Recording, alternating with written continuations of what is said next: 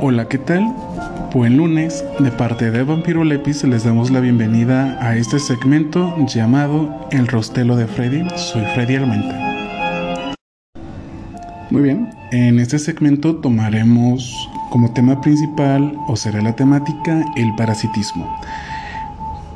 Tomando también temas de parasitología, importancia económica, médica, ecológica y curiosidades evolutivas.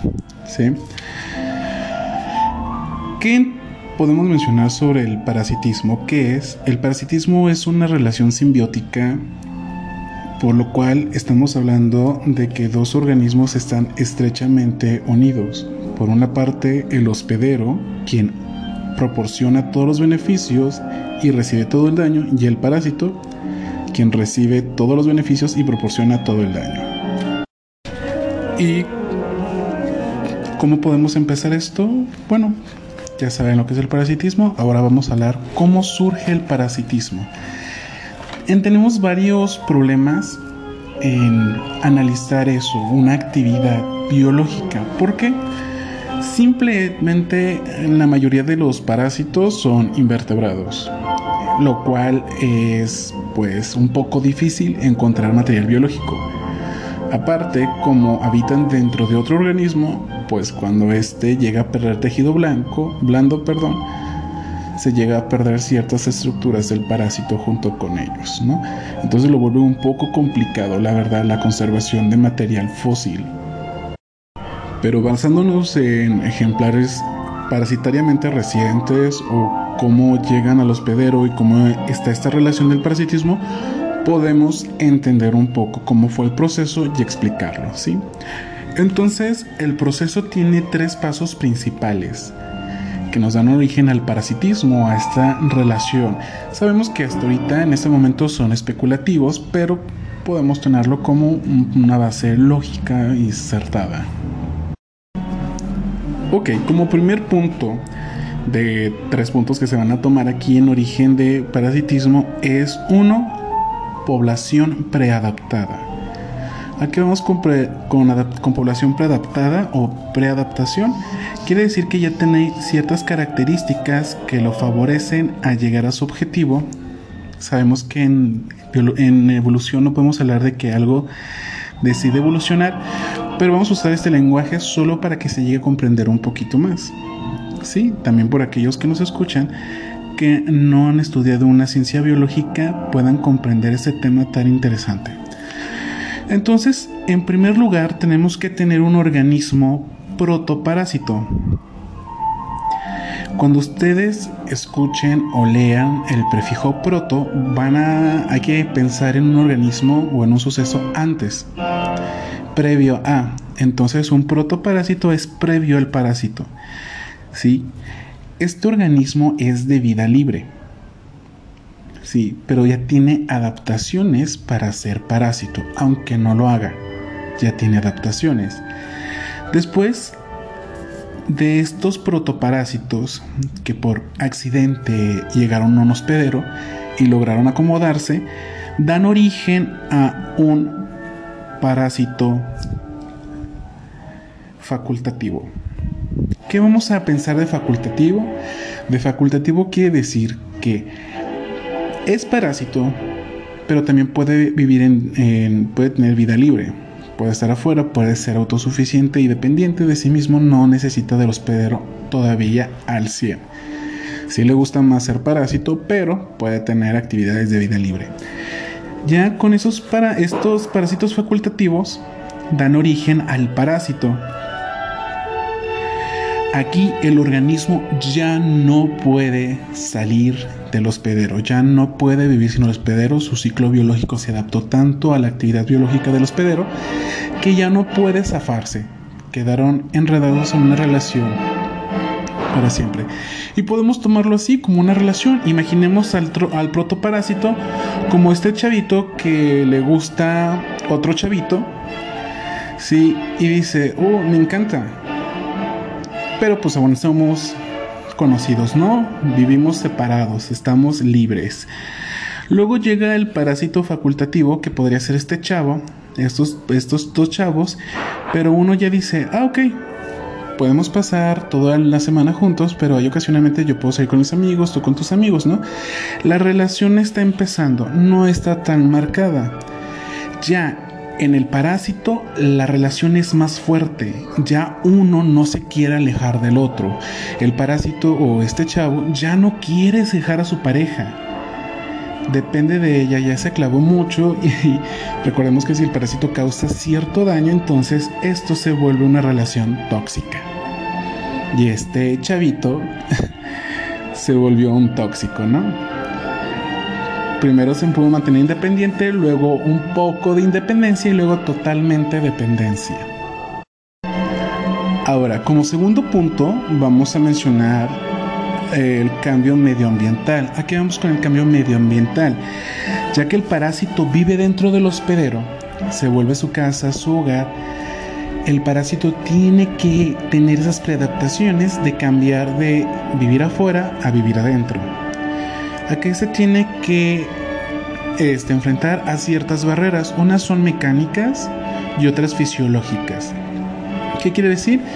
Que yo tengo que tener preadaptaciones o tengo que tener mecanismos que me ayuden a superar la boca, la actividad de masticar del hospedero, pensando en su mayoría en los parásitos intestinales. Entonces tengo que sobrepasar este mecanismo, ¿no? Luego la digestión y el los movimientos intestinales, el peristaltismo, se tienen que soportar. Tengo que poder entrar y quedarme. Sí, a eso vamos a entender con esos cambios medioambientales. Luego, en nuestro cuerpo, pues tenemos varios sistemas. Si entró por la boca, va a llegar al estómago, jugos gástricos, sí, y así otras sustancias fluidos este, que generamos para la digestión y la absorción de nutrientes. El parásito tiene que afrontarlas y hasta puede introducirlas a su actividad biológica, puede ser su metabolismo, su ciclo de vida. Y otro y más importante, la dependencia metabólica. Un parásito al final va a tener la dependencia metabólica. Necesito lo que tú produces para yo vivir. ¿Sí? En, también en este proceso tiene que tener preadaptaciones como mecanismos de sujeción. Aquí vamos a hablarle como mecanismos de sujeción si tiene ganchos, púas, ventosas, todo lo que le ayude a fijarse al huésped va a ser mecanismos de sujeción. Y ahora, como tercer punto, tenemos la preadaptación. ¿Qué es la preadaptación? Ya sé que lo hemos mencionado anteriormente, pero aquí es vamos a hablarlo como la coincidencia ecológica entre protoparásito y protohospedero. ¿Qué quiere decir? Que ellos tienen que habitar en el mismo medio ambiente y ecosistema para poder generar esta relación. Si en un punto el protoparásito y el protohospedero están juntos, pero el protohospedero emigra y ya no vuelve a aparecer en su nicho ecológico, entonces ese protoparásito ya no va a ser o no va a generar la relación con ese protohospedero. La relación parásito-hospedero es un empalme, ¿sí? De preadaptación y convergencia ecológica. Así lo vamos a poder entender. Si esta convergencia y esta preadaptación no se dieron, el proceso parasitario no se genera entre esos dos individuos. ¿Sí? Entonces, resumiendo cómo se pudo originar el parasitismo, tuvo que haber un hospedero y un parásito preadaptados, tuvieron que haber pasado varias barreras, tener mecanismos para sobrepasar varias barreras ecológicas y vivir en un mismo punto ecológico, en el mismo tiempo y espacio para poder llevar a esta relación. Claro que no podemos insinuar de que un parásito no pueda tener este, una gran expansión en cuanto a hospederos. Sí, pero los parásitos, pues hay muchos, sobre todo estos, son hematodos que son específicos para cierto grupo de organismos. Un parásito que no es como que muy exclusivo de ciertos animales y que se encuentra más que nada en varios organismos, podemos hablar de entamoeba histolítica, los humanos nosotros lo conocemos como amebas. Sí, es el mismo cuadro clínico, es entamoeba histolítica o entamoeba avispal. ¿no? Ese es muy general, habita en varios organismos y puede ser perro, vacas, humanos, sí. Pero hay otros muy exclusivos como Echinococcus. El género Echinococcus son gusanos, sí, ah, planos, segmentados, que parientes de la solitaria. Sí, para los que nos escuchan, que saben que es una solitaria, porque ya en México hace mucho que no se escucha eso. Ok, entonces Echinococcus la mayoría de sus especies están sobre cánidos, o sea, perros y sus parientes, como lobos, zorros, ¿sí? Entonces, muchos, muchos organismos se van especificando en un tipo de organismo y invaden todo su ciclo de vida y eso lo veremos en capítulos siguientes, ¿sí? Muy bien. Ya vimos el origen y ahora, ¿cómo pudo ocurrir la evolución en parásitos? Bueno, vamos a hablar de tres modelos evolutivos. La coespeciación alopática, el rastreo de recursos y la carrera armamentista. Son las tres propuestas, propuestas perdón, que se hacen sobre evolución del parasitismo. ¿Qué pasa aquí? Muy bien, Vamos a empezar con la aparición del protoparasitismo, ¿no? Donde está el protoparásito y el protoaspirador. Evolucionan juntos en convivencia y desarrollan esta relación parasitaria, ¿no? Llegan a tener ya el parásito su dependencia. Entonces, en la coespeciación alopática, ¿qué pasa? Va a pasar dos cosas. Uno, que se va a generar un cambio en el hospedero y posteriormente se va a generar el del parásito. El parásito puede evolucionar, sí, en ese mismo tiempo o después. ¿A qué vamos con esto? Obviamente el hospedero cambió. Recordemos que la evolución ocurre gracias a mutaciones que se van fijando. Entonces, si el hospedero muta generando una nueva especie, el parásito va a sentir también este cambio ecológico, ¿sí? Y también va a favorecer o desfavorecer ciertos caracteres. Entonces el parásito puede evolucionar al mismo tiempo o después. ¿Sí? Si evolucionan al mismo tiempo o en el mismo periodo, se va a considerar especiación simultánea. ¿Sí? Y si el parásito evoluciona después, se va a llamar este retardada, una especiación retardada. Eso es uno de los puntos de cómo el proceso evolutivo se da. Como les digo, tomamos de cuenta otra vez el, ejemplo de Quinococcus granuloso, que empezó con eh, granuloso, perdón, este, con cánidos en general, pero las especies a continuación ya son más específicas, mucho más específicas que ella. ¿sí? Son procesos que se van dando entre los mismos parásitos donde vamos se va separando y el parásito también va cambiando.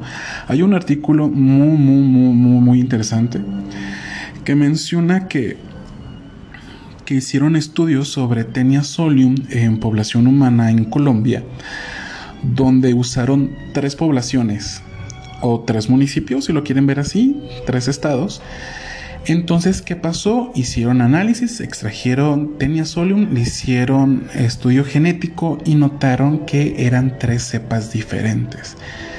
Pero decían, ¿por qué son cepas diferentes si estamos en Colombia, están muy cerca de estas poblaciones? ¿Por qué?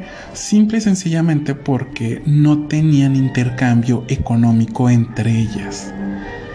¿Sí? La separación en cuanto a productos porcinos ¿sí? y visitas era tan lejana que se podía notar la divergencia de tres cepas de parásitos en la población lo cual lleva a suponer que estos humanos también están separados hasta cierto punto en su material genético como poblaciones ligeramente aisladas. Sí, entonces aquí podemos ver un proceso donde hay una separación, una pequeña adaptación y el parásito también empieza a adaptarse y separarse y diverger. Ok. En la propuesta del rastreo de recursos en este modelo evolutivo vamos a tomar un punto donde el hospedero puede ir divergiendo, mutando y evolucionando, pero el parásito no. ¿Por qué? Porque todo permanece mientras el parásito siga obteniendo los mismos recursos. Si el parásito ya no, eh, no, ya no le proporciona los mismos recursos, entonces este se ve forzado a evolucionar. Bueno, por así decirlo. Bueno, ah, ya, ya hemos aclarado varias veces ese punto de que estamos usando un lenguaje más simple, aunque esté erróneo, ¿sí? Ok, entonces el hospedero puede evolucionar, pero el parásito no. ¿Por qué? Porque sigue comiendo lo mismo, sigue alimentándose igual, tiene ciclos similares, tiene una digestión similar. Pongamos un ejemplo. Digamos que tenemos un tipo de ciervo, ¿no? Que se alimenta de helechos y en todos ellos habita un gusano. Digamos que esta especie evoluciona y diverge en otras cuatro, sí, solo que mm, todas cambian un poquito de color, ¿no? Una es café, otra es grisácea, otra es un poco azulada y la otra es rosa. Y las primeras tres siguen comiendo lechos, pero la especie rosa ya no come lechos. Ahora que come, digamos que come musgo. Entonces, ¿qué pasó? Las otras tenían todavía su dieta. Cambió el pelaje. Eso al parásito no le importó mucho. Pero el, ciervo rosa cambió y cambió su dieta completamente. Entonces, es un estrés ecológico que arroja a la población parasitaria de ese grupo rosa a evolucionar. Entonces, en la coespeciación alopática, los dos evolucionan al mismo tiempo diferente y en el rastreo de recursos, si el medio ambiente cambia, el parásito evoluciona. Si ya no le proporciona al hospedero lo que necesitaba para vivir, ese se ve forzado a evolucionar o extinguirse, en fin, La vida evolutiva. Muy bien, y por último modelo, por el, último modelo evolutivo, perdón, se me lengua la traba, encontramos la carrera armamentista. ¿Qué vamos a ver en esta carrera armamentista, también considerada o nombrada como la hipótesis de la reina roja o el modelo gen por gen? Muy bien, aquí va. Vamos a empezar. ¿Por qué se le llama hipótesis de la reina roja también? En un fragmento del libro de Alicia a través del espejo, Alicia... La reina roja toma a Alicia y le dice que comience a correr. Y dice que Alicia corre con todas sus fuerzas. Pero después de un rato ella nota que no se ha movido. Y le dice a la reina que han corrido mucho tiempo pero no se han movido del lugar. Y la reina le contesta, es que en un mundo que se mueve tan rápido, tienes que moverte igual de rápido solo para permanecer en el mismo lugar. Entonces, dándonos en referencia a esto, ¿qué quiere decir? El hospedero va a estar evolucionando para deshacerse del parásito. ¿Por qué? Porque le causa daño. Entonces, él va a empezar a generar resistencia al parásito. Y el parásito para no salir va a aumentar su virulencia. ¿Sí? ¿Qué tan, qué tan arraigado puede estar el hospedero? Entonces, el hospedero evoluciona para resistir al parásito y sacarlo. Y el parásito evoluciona para afrontar el proceso del, hospedero de sacarlo y para permanecer. Entonces ahí van dando vueltas, un paso, otro paso. ¿Por qué? Porque quieren mantener la relación o se tiene que mantener la relación o se mantiene la relación parásito-hospedero. ¿Qué pasa si el hospedero gana esta carrera? Pues el parásito se extingue porque ya no puede seguir su relación, ya no puede alimentarse, evidentemente lo lleva a la extinción. ¿Qué pasa si el parásito gana en cuanto a virulencia? Pues el, hospedero finalmente puede llegar a morir porque no puede soportar la virulencia, va a la extinción, entonces el parásito por ende también se extingue. Entonces, ambos, o al menos el parásito, tiene que llegar a un equilibrio con el hospedero para que no lo saque del sistema. Sí, también es algo así como una mejora, mejora dada, mejora constante, perdón donde tengo que afrontarlo pero no superarlo. El hospedero sí me quiere superar, pero yo no tengo que correr tan fuerte para quedarme en eso, no superarlo ni quedarme atrás, porque puedo perder en las dos opciones.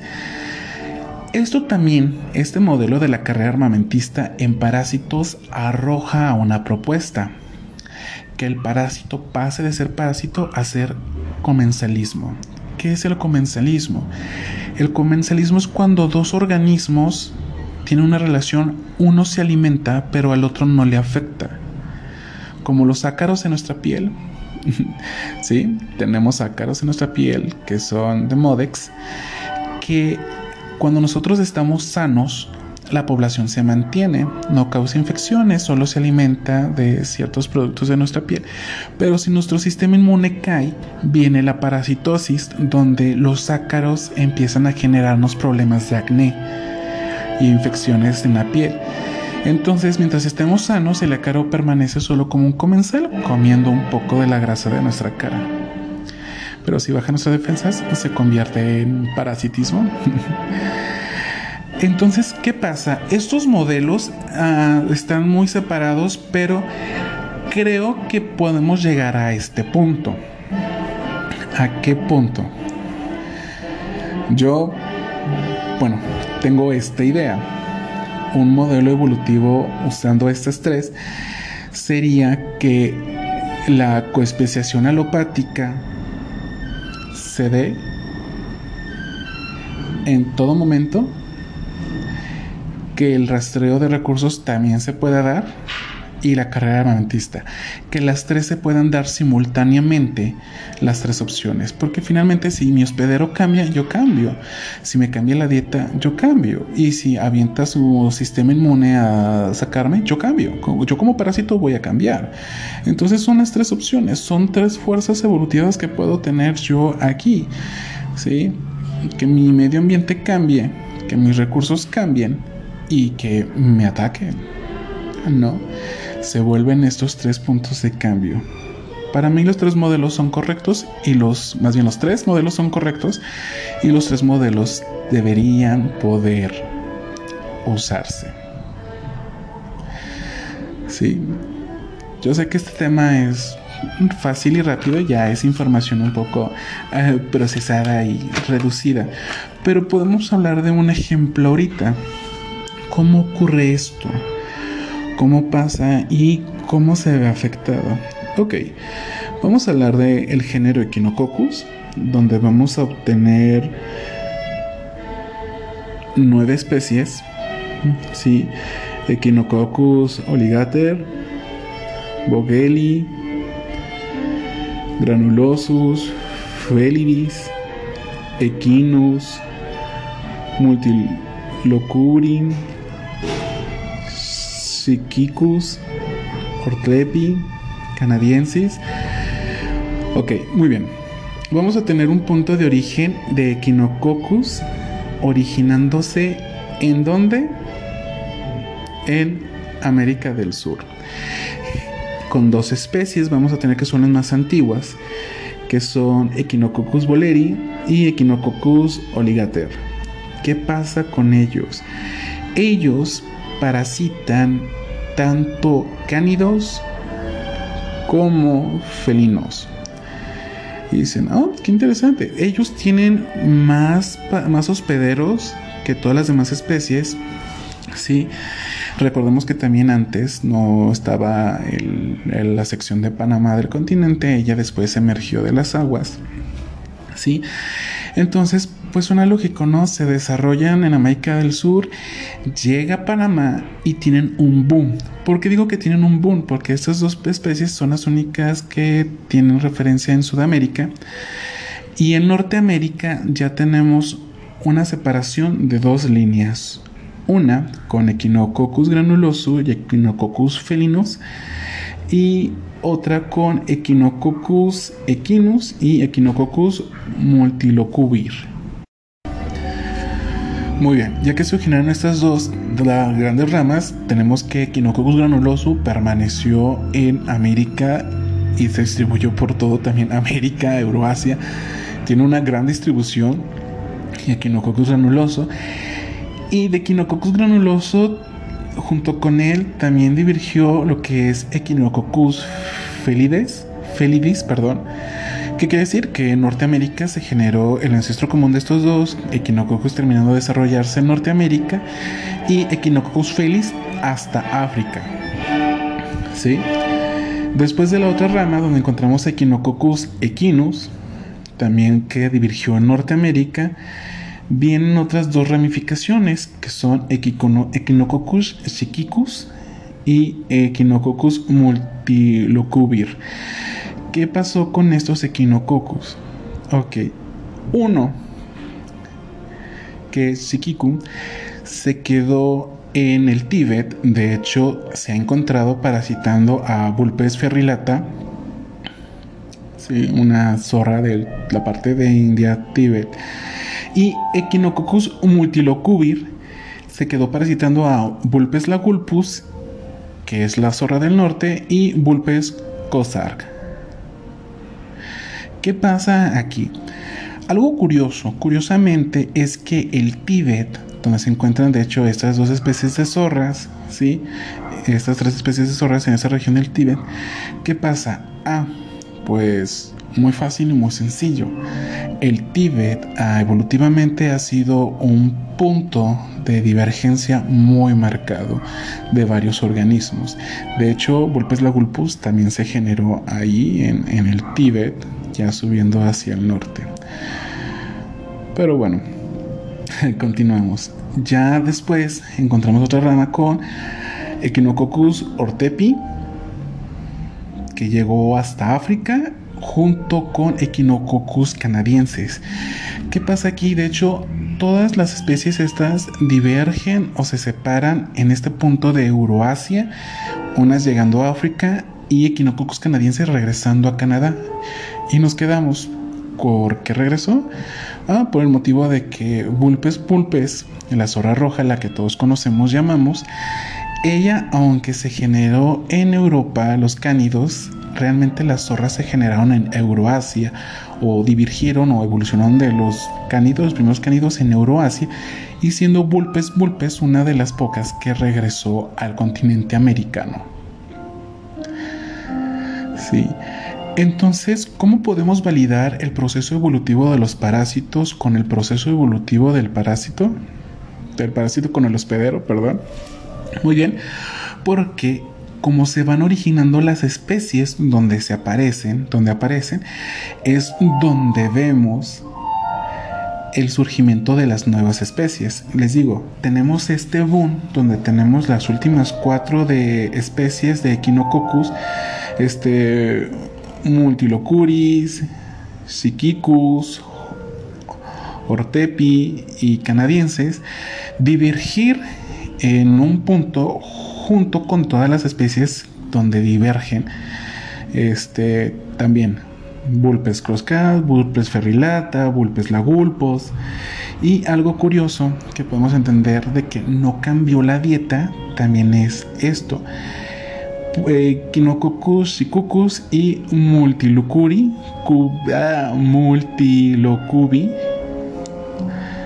Ambas parasitan a Quinococcus coscar. ¿Sí? Ambas se han encontrado en este Echinococcus, quiere decir que hay un empalme, que tuvieron una relación, estuvieron juntos en cierto punto y llegaron a divergir. Pero como eh, Vulpes crosscast les da todavía los recursos a los dos parásitos, se sigue presentando en esta especie las dos especies que divergieron en otro punto. Bueno, espero no haberlos confundido. Igual podemos vamos a ir metiéndonos más un poco en este tema del parasitismo.